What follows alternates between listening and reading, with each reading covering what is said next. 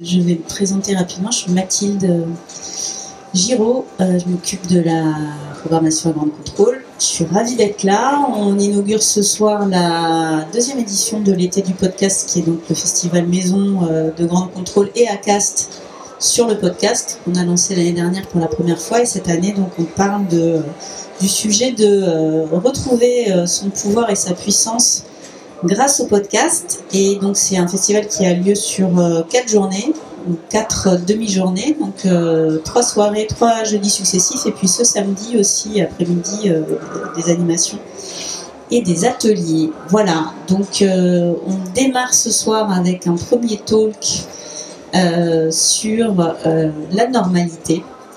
si on commençait par accueillir la normalité, et je suis ravie d'accueillir pour l'occasion deux personnes euh, qui ont des projets absolument géniaux. Euh, Lola, Lola C, qui est euh, ici, et qui est donc le binôme d'un podcast qui a été lancé en début d'année dernière et qui s'appelle Atipi. dont tu vas nous parler un peu plus précisément tout à l'heure. Et puis Al, Alévin, qui est la, la grande euh, et euh, le grand magicien d'un podcast que, euh, qui est fait de A à Z par toi et qui s'appelle M'as-tu vu? M'as-tu vu?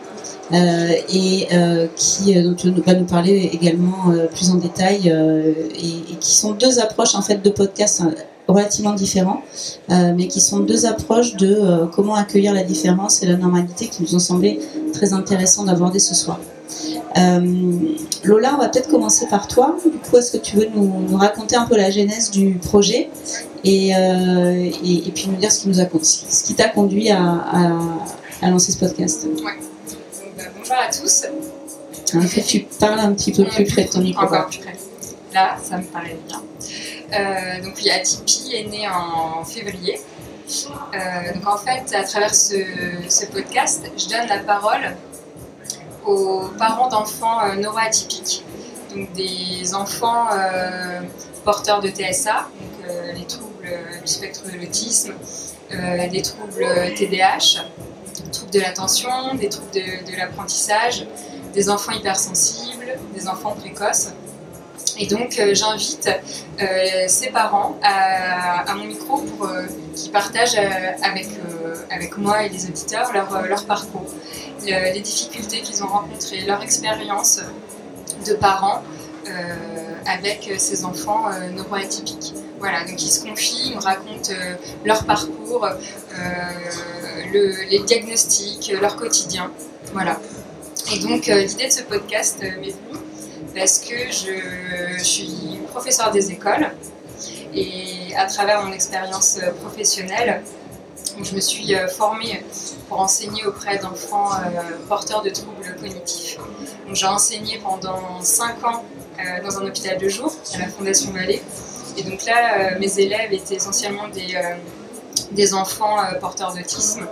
Et c'est vrai que j'ai été confrontée à travers cette expérience à, la souffrance des, des, des parents, à, à, leur isolement, euh, voilà, c'était des, parents démunis avec euh, bah, les difficultés de, leur enfant.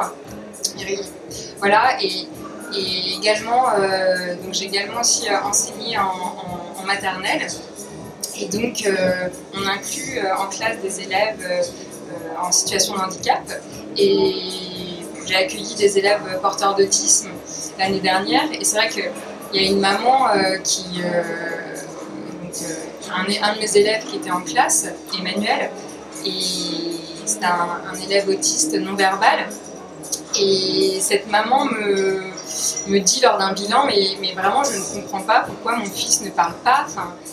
alors que c'était un élève qui était suivi euh, euh, par des psychologues, des pédopsychiatres, la maman aussi. Et donc cette maman, vraiment ne comprenait pas pourquoi son enfant autiste ne, parlait pas, alors que ça fait partie des troubles de son enfant. Et donc voilà, à travers ces expériences, euh, j'ai ressenti, enfin, j'avais le, besoin d'accompagner ces parents, euh, déjà qui les aider à sortir de leur isolement, euh, partager leurs, des expériences communes et puis surtout leur apporter des ressources. Voilà, donc avec mon podcast, il y a aussi des experts qui sont invités, des psychologues, des orthophonistes, des éducateurs et on parle vraiment de leur quotidien, des cas concrets euh, bah, comment aider mon enfant euh, à acquérir la propreté, comment, euh, comment gérer les troubles de l'opposition. voilà, et donc avec ces experts, on essaye de, leur apporter des, ressources. C'est un projet qui est, génial parce que qui n'existait pas finalement. On se dit c'est quand même un, sujet qui, touche énormément, énormément de, gens qui, sont relativement démunis face à ces questions-là. Donc c'est super. Tu, J'aimerais bien te poser la question tout à l'heure, mais on y reviendra sur finalement pourquoi ce, média-là, pourquoi le podcast et qu'est-ce que ça a de particulier dans la manière d'aborder ces sujets-là. Mais avant ça, je voudrais, Al, te, laisser la parole et que tu nous expliques justement, Mathieu, comment, comment ça s'est né, comment tu as eu envie de, de fabriquer ce podcast. Euh, j'ai créé Mathieu en septembre dernier, donc en fait euh, bientôt c'est un an. Euh, Joyeux anniversaire. euh, je suis euh, dans le travail social depuis quelques années déjà. Et toute cette année en fait de, confinement, de euh, période de, Covid où euh, j'ai dû euh, forcément repenser mon travail. en tant que travailleur social, où j'étais en institution, c'était quelque chose de très cadré et en même temps, forcément avec cette période compliquée, tout se remettait en question. j'ai eu le, besoin de repenser la façon dont vraiment moi je pensais le travail social et comment moi je, mettais en place en fait l'accompagnement. Et dans ce questionnement-là, euh, je me suis dit que d'abord, il fallait que je quitte euh, le salariat euh, pour me lancer de façon, de façon indépendante et de pouvoir créer en fait ma façon à moi de, faire du travail social. Et c'est passé aussi par créer un podcast, parce qu'à l'époque, moi, j'ai été en formation. On avait beaucoup de, ressources, mais beaucoup de ressources de livres, de, voilà, de documents parfois assez anciens et parfois écrits par des personnes qui ne sont plus sur le terrain qui n'ont pas forcément été. Euh, donc il m'a manqué, euh, moi, des, supports euh, audio, des supports sur YouTube par exemple, où en fait j'avais envie de me former autrement, j'avais envie de comprendre le travail social autrement. Et comme je ne voyais pas ça dans, mon, environnement, ou en tout cas j'avais pas accès à ça, je me suis dit que j'allais le créer moi-même, d'où le podcast Mathieu. Mon idée de base était de donner la parole à des personnes qui sont concernées par le, par le social, que ce soit des professionnels, que ce soit des personnes qui sont accompagnées directement. Euh, et en fait, j'ai commencé à faire une première saison où je posais déjà les bases de ce que c'était que le travail social. Parce que j'ai l'impression que c'est quelque chose qui n'est pas vraiment connu en fait, du, grand public. Euh, enfin, typiquement, de savoir euh, pour qui, avec qui on peut travailler, dans quel cadre, et tout ça. Et, donc pour précision, le travail social, ça concerne directement des personnes qui sont euh, accompagnées au sein de la protection de l'enfance, au sein euh, du champ du handicap ou du champ de, l'insertion. Et ça, c'est pas forcément connu. Et je me disais que en faisant un podcast, en donnant la parole aux personnes qui sont directement concernées, ça pouvait permettre aussi de déconstruire un peu tous les stéréotypes qu'il y avait autour du social. Donc j'ai commencé à faire une première saison qui est un abécédaire du social en fait, qui, est, euh, euh, qui regroupe tous les concepts du social répartis euh, en lettres. chaque lettre représente un concept. Et ça, ça m'a permis de poser aussi un peu les bases et de savoir comment j'allais expliquer le social. parce que c'est un peu pareil, j'avais l'impression que ça n'existait pas forcément, donc il y avait beaucoup de choses à construire, il y avait beaucoup de questionnements, et enfin, c'est pas mon métier de base, le, podcast ni le journalisme. Donc tout ça, ça a été un, un, moment assez important pour moi de faire cette première saison de, de, fondation en fait sur le social. Et là, j'ai sorti depuis quelques mois maintenant ma deuxième saison qui est constituée d'entretiens, d'interviews en fait de personnes directement concernées par le social, des personnes qui sont accompagnées, avec aussi euh, des voix de, professionnels qui vont pouvoir un peu expliquer de leur côté, de leur point de vue, comment ça se passe pour eux. ce qui est intéressant, c'est que euh, l'une et l'autre, en fait, vous, vous, dites, ça n'existait pas, euh, c'est un besoin qu'on a ressenti et donc on, s'est dit on, va construire euh, notre, propre podcast. Comment vous avez euh, justement comment vous avez abordé en fait le contenu que vous vouliez proposer aux gens? Et est-ce que alors peut-être plus Al puisque toi tu as le, le retour d'expérience de deux saisons mais est-ce que justement tu as eu une interaction avec les auditeurs avec les gens qui sont venus aussi témoigner le podcast? Et qui t'ont permis euh, de, de, de, construire justement ta ligne éditoriale et d'avancer euh, avec finalement le public. Comment ça s'est fait? Alors, contrairement, je trouve, à des contenus sur YouTube euh, ou autres, la particularité de ce podcast, c'est qu'il y a très peu de retours des auditoristes. Enfin, voilà, il peut y avoir des commentaires parfois sur les plateformes d'écoute, mais c'est quand même quelque chose qu'on fait assez seul, avec peu de retours. Euh, moi, j'ai beaucoup utilisé euh, Instagram pour faire des contenus additionnels, mais aussi pour voir des retours euh, directement d'abonnés, de, personnes qui écoutaient. Et je me rends compte que j'ai eu beaucoup de retours de personnes qui étaient aussi concernées par le social et qui ont pu aussi un peu m'aiguiller sur peut-être des sujets qu'il fallait que j'aborde ou alors moi d'essayer de, de, de, de penser davantage à comment ça se passe pour les professionnels parce que moi, j'avais beaucoup en tête euh, euh, de donner la parole aux personnes qui étaient accompagnées. Euh, mais en fait, je me rends compte qu'il y a aussi peut-être besoin du côté des professionnels d'avoir une écoute. Donc je pense que j'avais vraiment hâte de commencer cette deuxième saison d'entretien. parce que je me sentais très seule dans cet abécédaire où en fait c'est des chroniques, il n'y a que moi qui parle, euh, et que moi qui conçois tous les épisodes de A à Z, donc forcément j'avais besoin à un moment de, de- pouvoir passer à des entretiens où j'avais un réel échange et que chaque épisode, chaque échange allait m'amener vers d'autres pistes, vers d'autres actes d'autres façons de, concevoir le- les épisodes. Euh, il y a aussi quelque chose qui s'est rajouté dans, dans, le podcast, c'est la possibilité de faire des, des ateliers de podcast avec du public, euh, c'est-à-dire de créer des épisodes avec des personnes et de que ce soit quelque chose euh, fait avec des associations, avec des scolaires par exemple. Ça veut dire que tu interviens dans le cadre en fait d'associations et, et- et- et tu fabriques des podcasts avec, euh, avec les gens? Comment ça se passe? Oui, c'était pas du tout le projet à la base. Là, moi, je m'étais dit, je voulais faire de la formation, de la sensibilisation. Je voulais faire des interventions sur des sujets qui me parlent. Et je voulais créer mon podcast. Et puis, à un moment, ça s'est couplé. Euh, et donc, maintenant, j'ai la possibilité de faire des ateliers directement. Et c'est un- c'est très intéressant de faire aussi de A à Z un épisode directement avec des personnes et de pouvoir concevoir ensemble les épisodes, ce qui m'avait peut-être manqué avant. Là, tu peux peut-être partager, euh, toi, justement, la manière dont, as construit, dont tu construis aujourd'hui tes, tes émissions. Est-ce que tu as cette interaction avec euh, les auditeurs? Est-ce que tu arrives à créer euh, cette notion de communauté avec les, les gens? Ouais. Donc, euh, bah, comme disait Al, effectivement, avec, à travers les, les- les plateformes d'écoute, on a peu de. Enfin, moi, j'ai peu de retours aussi, peu de commentaires. C'est essentiellement euh, à travers Instagram où euh, bah, petit à petit, il y a une communauté qui se crée. Donc là, je, commence à avoir des, des retours, des, des parents qui écoutent, euh, des, parents qui. bah, qui, qui, grâce au podcast, euh, retrouvent des ressources et, de l'aide. Après, je suis consciente de la limite parce que moi, initialement, quand même, le projet, enfin, je, le public avec lequel je travaille euh, en tant que professeur des écoles, euh, donc en, en banlieue, c'est un public assez démuni et je sais que ce ne sont pas mes, mes- écouteurs, mes, auditeurs. Donc, euh, parce que bah, pour venir les écouter, il faut déjà être sensibilisé, enfin, venir écouter mes podcasts, il faut déjà être sensibilisé, euh, aller chercher des, enfin, ce sont des personnes qui vont chercher des ressources. Et, et je sais que voilà, certains parents, euh, certains publics n'ont pas accès à, à cette, euh, à cette matière, à mon contenu que, que je propose. Donc ça, je suis consciente de ces limites. Voilà, ça c'est quelque chose que j'aimerais faire évoluer. Ça, c'est aussi hyper intéressant de se, se- se poser la question du, format et de euh, est-ce que le format est plus utile finalement aux gens avec qui on travaille les contenus ou aux, aux gens qui écoutent? Euh, mais peut-être qu'on y reviendra tout à l'heure. Et là, ce que j'aimerais, c'est qu'on ressente sur le, thème même de, la conférence de ce soir, c'est-à-dire cette notion en fait d'accueillir la différence, d'accueillir la normalité.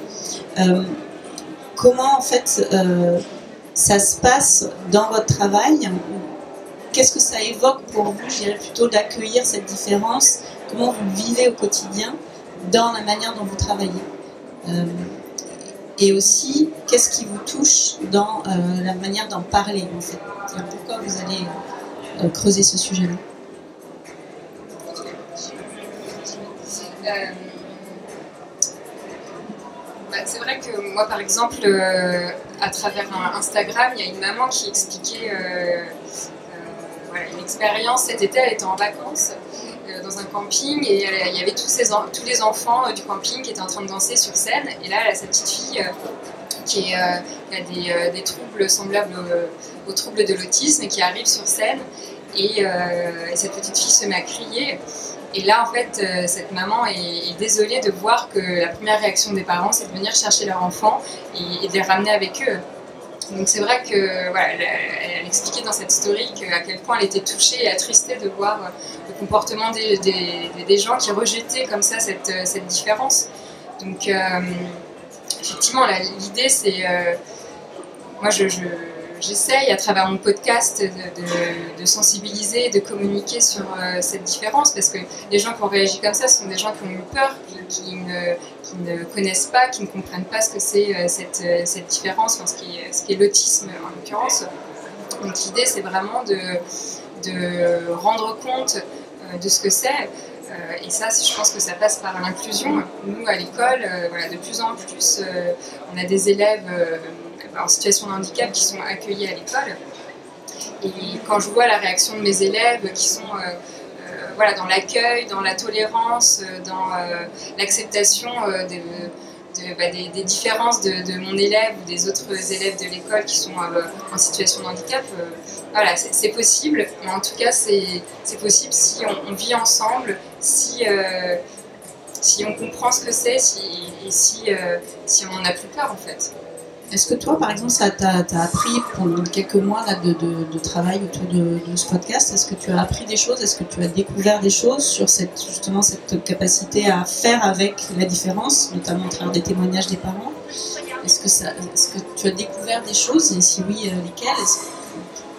Euh, J'ai quand même enseigné euh, plusieurs années je travaille dans un hôpital de jour à la Fondation Vallée et c'est vrai que je me revois encore ce premier jour où je suis arrivée dans cet hôpital pédopsychiatrique, donc des enfants qui sont euh, dans, cette, un hôpital, euh, soit de jour ou soit vraiment euh, en internat aussi.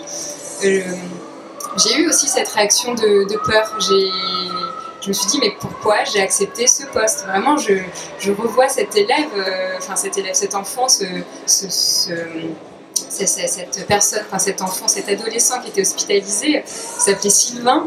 Et euh, ils étaient, il était dans la cour de récréation et voilà, il se tapait la tête comme ça sur, euh, sur, cette, sur, les, sur le, grillage. Et, j'ai dû passer devant lui, j'ai eu peur, j'ai été effrayée voilà, c'est cette réaction. Et, très vite, évidemment, euh, j'ai pris plaisir à, venir travailler à la Fondation Vallée. Très vite, euh, euh, j'ai compris, j'ai appris à les connaître, j'ai appris à connaître mes élèves. Je me suis familiarisée à, cet environnement. Mais, voilà, quand on ne connaît pas, forcément, on, peut avoir ce, sentiment de peur. Donc euh, c'est vrai que j'ai travaillé pendant 5 ans dans cet hôpital, donc euh, j'ai été euh, confrontée malgré tout à cette anormalité, à cette différence. voilà, 5 ans, c'est pas énorme non plus, mais malgré tout, je, voilà, et puis de moi-même, je, m'informe sur des thèmes qui m'intéressent, le trouble de l'attention, les troubles des, apprentissages. Donc voilà, je, effectivement, à travers mon podcast, j'apprends, je, découvre euh, certaines choses, mais en tout cas, pour le moment, c'est vraiment une volonté de, transmission. C'est à, vous écouter aussi, on a l'impression que, enfin, on a l'impression, c'est une conviction qu'on a, je pense tous ici, c'est que le, podcast a une, capacité à aborder des sujets de manière euh, peut-être plus, euh, plus, plus, douce que, que d'autres médias qui traditionnellement seront plutôt dans le spectaculaire ou dans des choses euh, justement euh, qui créent de la tension. Là où votre approche, elle est plutôt à essayer justement de, délier euh, les tensions et, d'essayer de rapprocher en fait les gens, les sujets, etc. Est-ce que dans la motivation qui a fait, par exemple, que tu, aies eu envie, Lola, de, de, faire un podcast pour parler de ces sujets-là, parce que tu aurais pu choisir un autre média qu'est-ce qui t'a motivé pour le, volet podcast, le volet audio, plutôt qu'autre chose?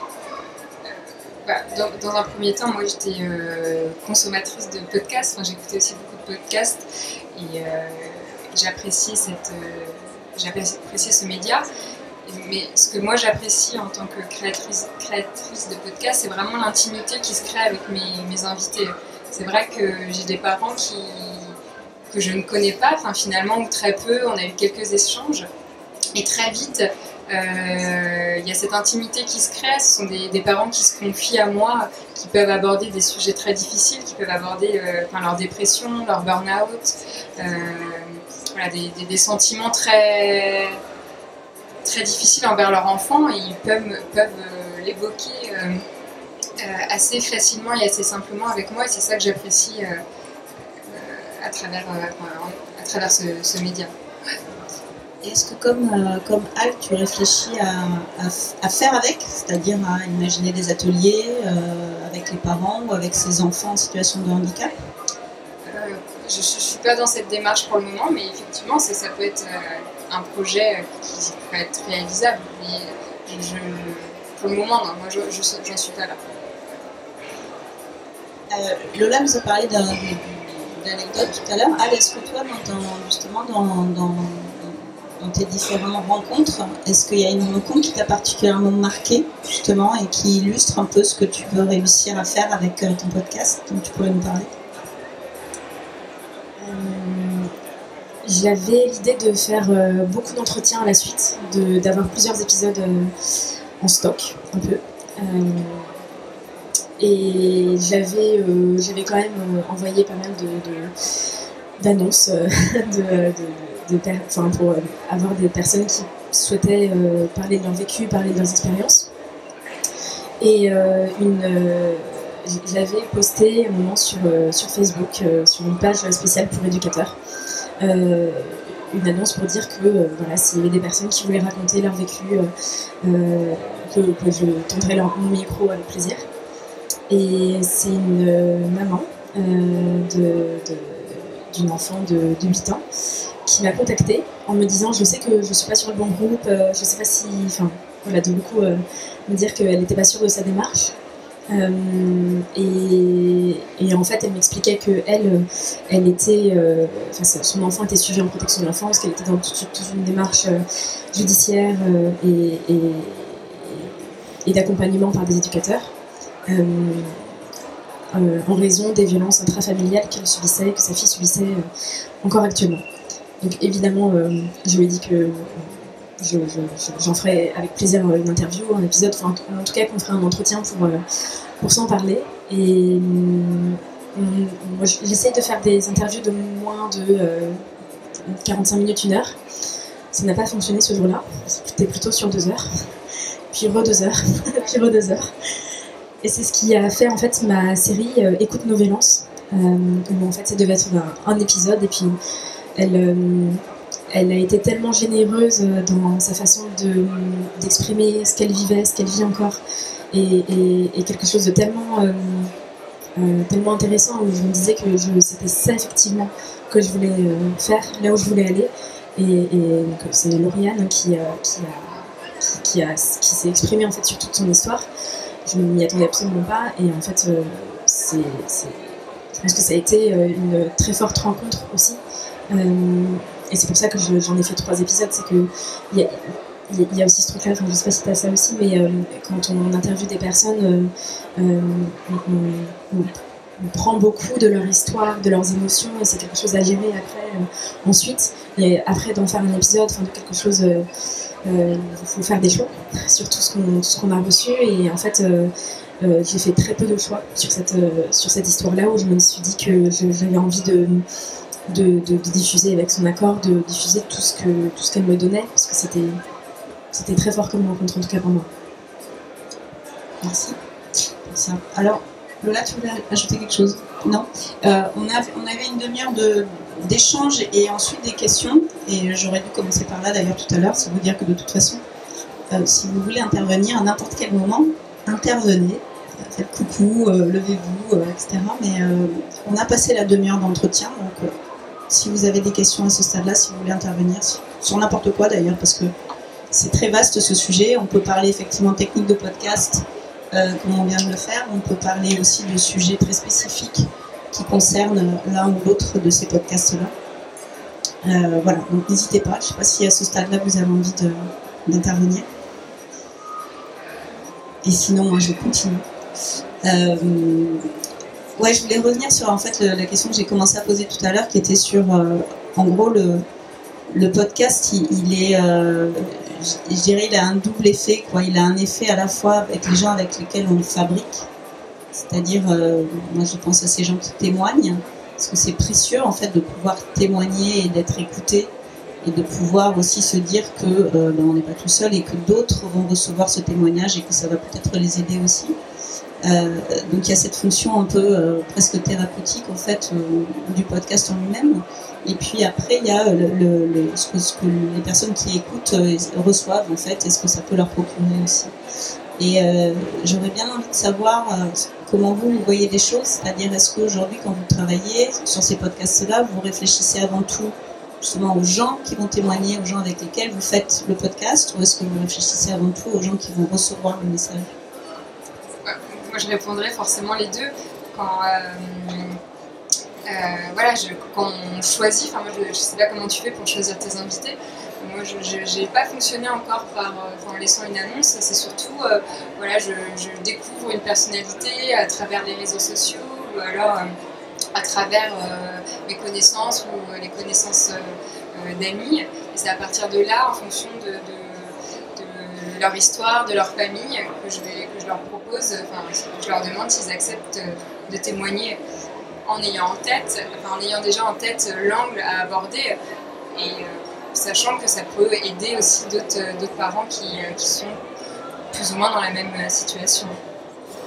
Ouais, je, ouais, voilà. Donc forcément, forcément quand je, je choisis un sujet, j'ai les deux en tête.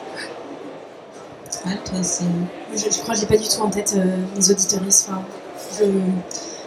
Peut-être que je devrais, parce que du coup ça ferait plus d'audience, mais euh, je, enfin, je pense qu'il y, y, a de toute façon dans l'éducation spécialisée, mais je pense que c'est aussi pareil quand on accompagne des personnes euh, qui sont dites euh, vulnérables. Euh, il y a une sorte de. Comment dire ça? On a du mal quand même à, à parler de ce qu'on fait et de, de, de, de, parler déjà de, sujets qui sont difficiles. Enfin, j'ai conscience que les sujets sont pas forcément c'est pas forcément des sujets que je vais amener en repas de famille euh, euh, parce que c'est des sujets qui sont durs, c'est des histoires qui sont difficiles. Donc euh, je, je, je, je, construis pas mes épisodes en fonction de, de l'audience. Peut-être que sur Insta quand même j'essaye de, de, de, proposer des contenus qui fonctionneraient sur Instagram, tout ça, mais je pense que je ne suis pas si, si efficace là-dessus. Mais mais c'est vrai que je, je c'est un mélange où je vais essayer de parler déjà des sujets qui, moi, me parlent, euh, et ensuite de trouver des personnes qui sont, euh, qui sont concernées. Et d'où les annonces, euh, finalement, où j'ai un sujet dont je voudrais parler et je le construis. Parfois, c'est l'inverse, où en fait, c'est en, rencontrant des personnes où je me dis, en fait, il y y a quelque chose que j'aimerais approfondir et j'aimerais que ça soit diffusé. Euh, j'ai cette conscience que j'aimerais que ça soit écouté par beaucoup de personnes pour que ça soit... Bah, comme, on a dit, euh, que ce soit moins euh, stigmatisé, moins discriminé.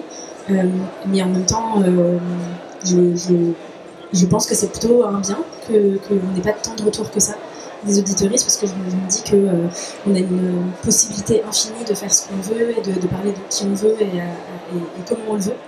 Euh, donc, euh, donc, voilà, non, je, je, fais très attention à, ça finalement moi je voulais juste préciser quand, quand, je disais que je pensais à mes auditeurs et mes auditeuristes, c'est pas en termes du nombre d'écoutes que je vais avoir, c'est surtout, je me dis, en termes de besoins.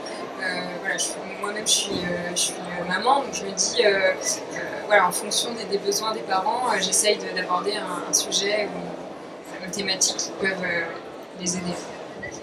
Et ensuite sur l'impact, donc si c'est pas effectivement si réfléchir aux besoins, mais c'est l'impact que peuvent avoir vos podcasts sur, bah, sur la société, puisqu'on on, s'interroge quand même sur comment questionner la norme et comment faire en sorte que justement cette notion de norme, elle, elle explose un peu, quoi.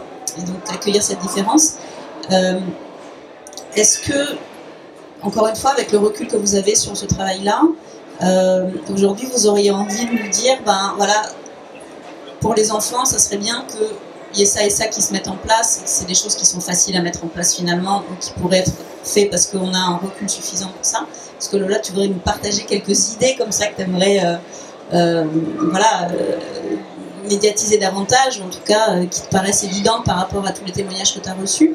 Et Al, de la même manière, aujourd'hui, ça serait quoi accueillir la différence dans les métiers du social différemment? J'aimerais bien vous entendre là-dessus.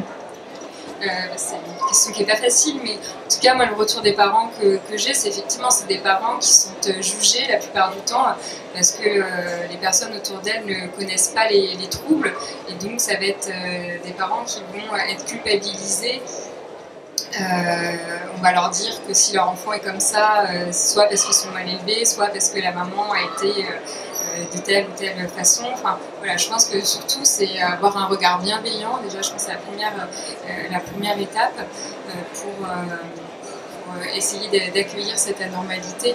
En tout cas, moi, voilà, les, parents que, j'ai pu interviewer, c'est vraiment ce dont ils ont besoin. le regard des autres, effectivement, est très difficile. Et quand euh, leur enfant euh, n'est pas dans la norme, ne se comporte pas, euh, n'a pas une attitude normée, ils ressentent énormément ce, jugement. Déjà beaucoup de bienveillance et, de tolérance.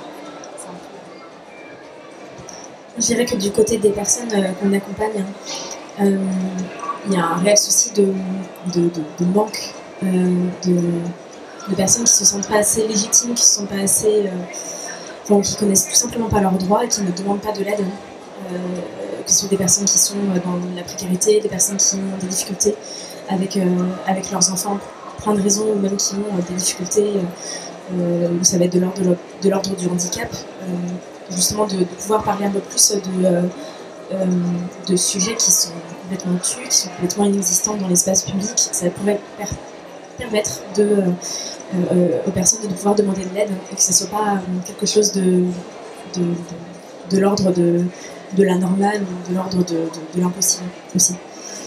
Et du côté des professionnels, j'aimerais beaucoup qu'on puisse parler davantage de la charge émotionnelle que c'est d'accompagner des personnes en difficulté. Euh, parce qu'il y a beaucoup, beaucoup, beaucoup de, burn-out, beaucoup d'arrêts maladie euh, dans le métier du social, beaucoup de personnes qui de plus en plus restent euh, un an, deux ans dans une structure qui, qui, pas à gérer en fait, parce que c'est quelque chose qui, n'est pas discuté, qui n'est pas parlé en fait dans le métier, parce qu'on est censé pouvoir accueillir toutes les personnes et, de ne pas avoir d'émotion là-dessus, de prendre assez de, d'avoir assez de distance, d'avoir assez de, de, recul avec les personnes. Enfin, on n'est pas des robots. Donc, euh, voilà, ce serait plus euh, un accompagnement. Je voulais juste rajouter, quand tu parlais d'aide, effectivement, nous, dans les retours que j'ai, c'est des parents qui, qui, demandent de l'aide, qui ont besoin de, qui s'orientent pour euh, soigner leur enfant, mais malheureusement, il y a un coût euh, financier. On pense qu'en France, la plupart des soins sont remboursés. Et dans ce domaine-là, euh, beaucoup de parents expliquent que c'est déjà c'est à eux d'avancer tous ces frais. Et tant que l'enfant n'est pas euh, n'a pas le, certificat, enfin le, diagnostic, le diagnostic euh, qu'il n'est pas en situation de handicap, tous les frais sont, sont, sont des, enfin, des, les parents doivent les avancer. Donc il y a aussi cette réalité financière.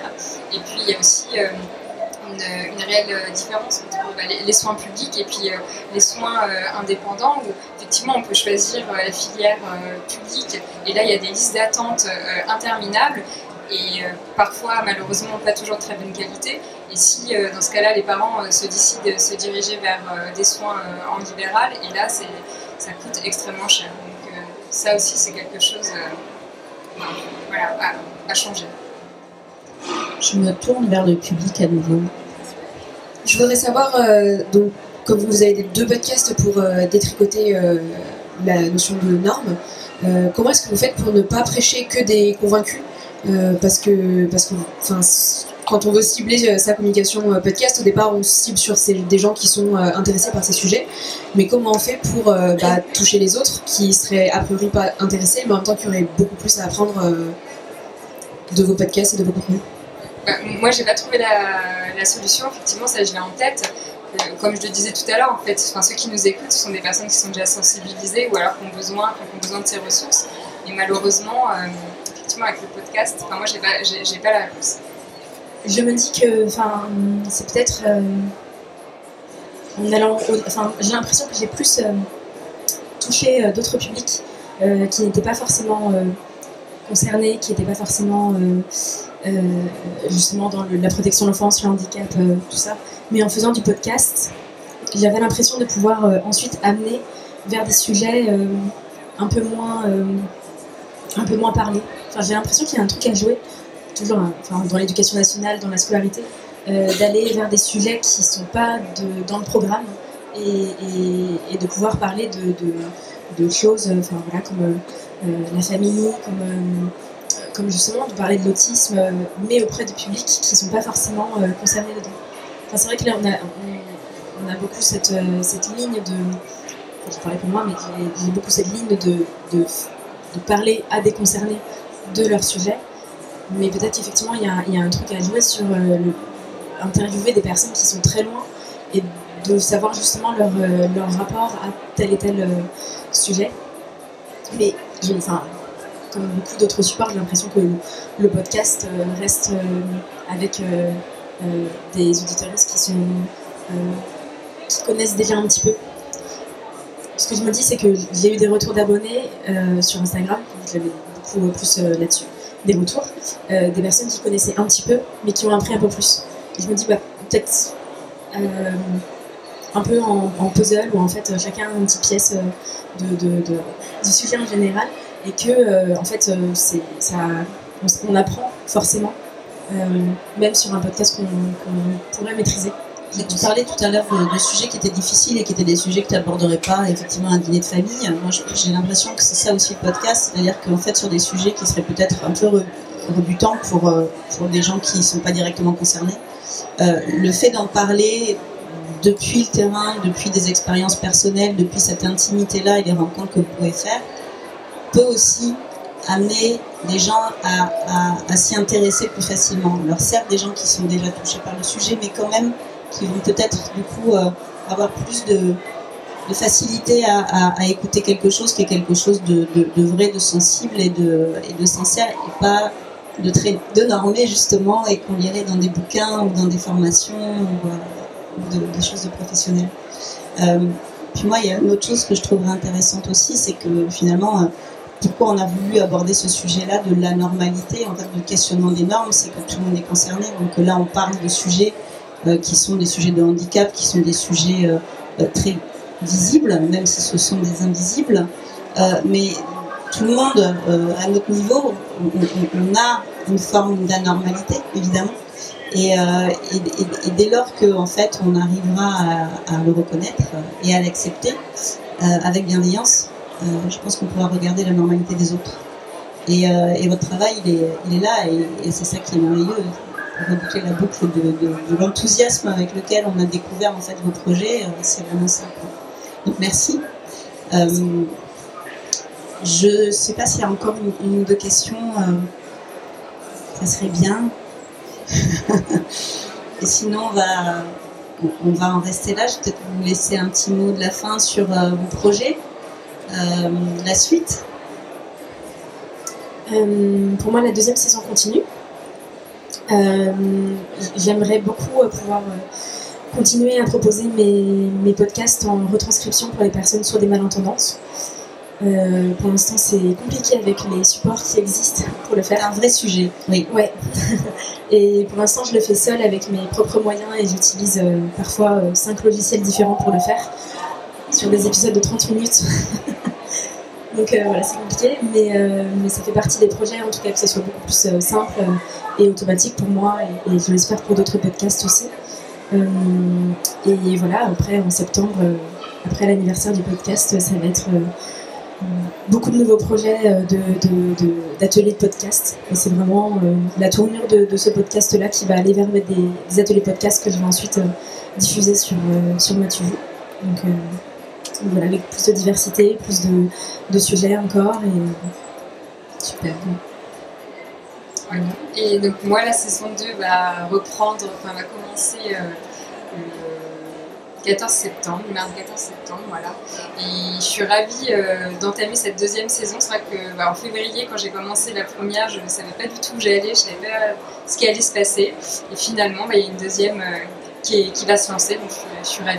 Voilà. Eh bien, un grand merci. Euh, merci. et euh, merci pour ce que vous faites. à très bientôt. Et l'été du podcast continue.